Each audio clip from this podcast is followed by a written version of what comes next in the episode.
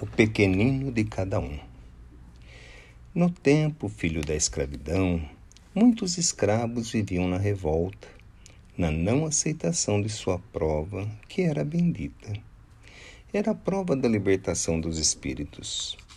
Mas muitos filhos, em maior número, aceitavam a prova com abnegação, sabendo que estavam sofrendo porque precisavam daquele sofrimento.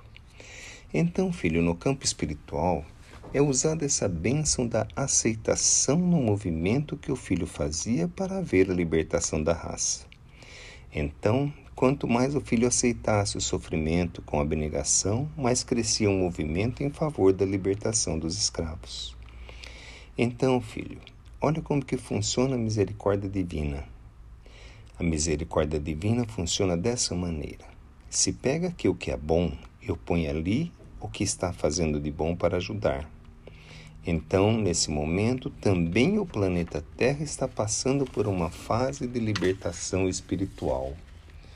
Quanto mais o filho trabalhar no bem, quanto mais o filho sofrer, muitas vezes injustamente, mais coisas boas estarão sendo levadas para aqueles que estarão trabalhando pela libertação do planeta. O processo é o mesmo.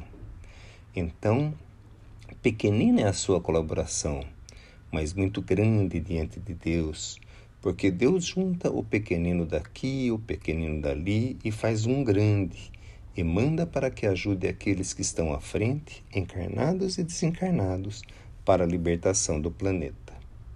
Um dia, filho, todos nós vamos escutar essa história, assim como hoje essa negra velha está contando a história da libertação dos escravos, porque hoje, filho, os escravos são diferentes. A humanidade ainda está escrava de muita coisa que ela precisa se libertar. E só com o bem, só seguindo aquilo que nosso Senhor Jesus Cristo pediu, é que isso se dará. Nosso Senhor Jesus Cristo falou: Amai-vos uns aos outros. Fazei ao outro o que gostaria que vos fizesse. Seguindo esse preceito, filho, estaríamos colaborando com a libertação do planeta, porque o planeta ainda está em situação de escravidão. Mãe Joana.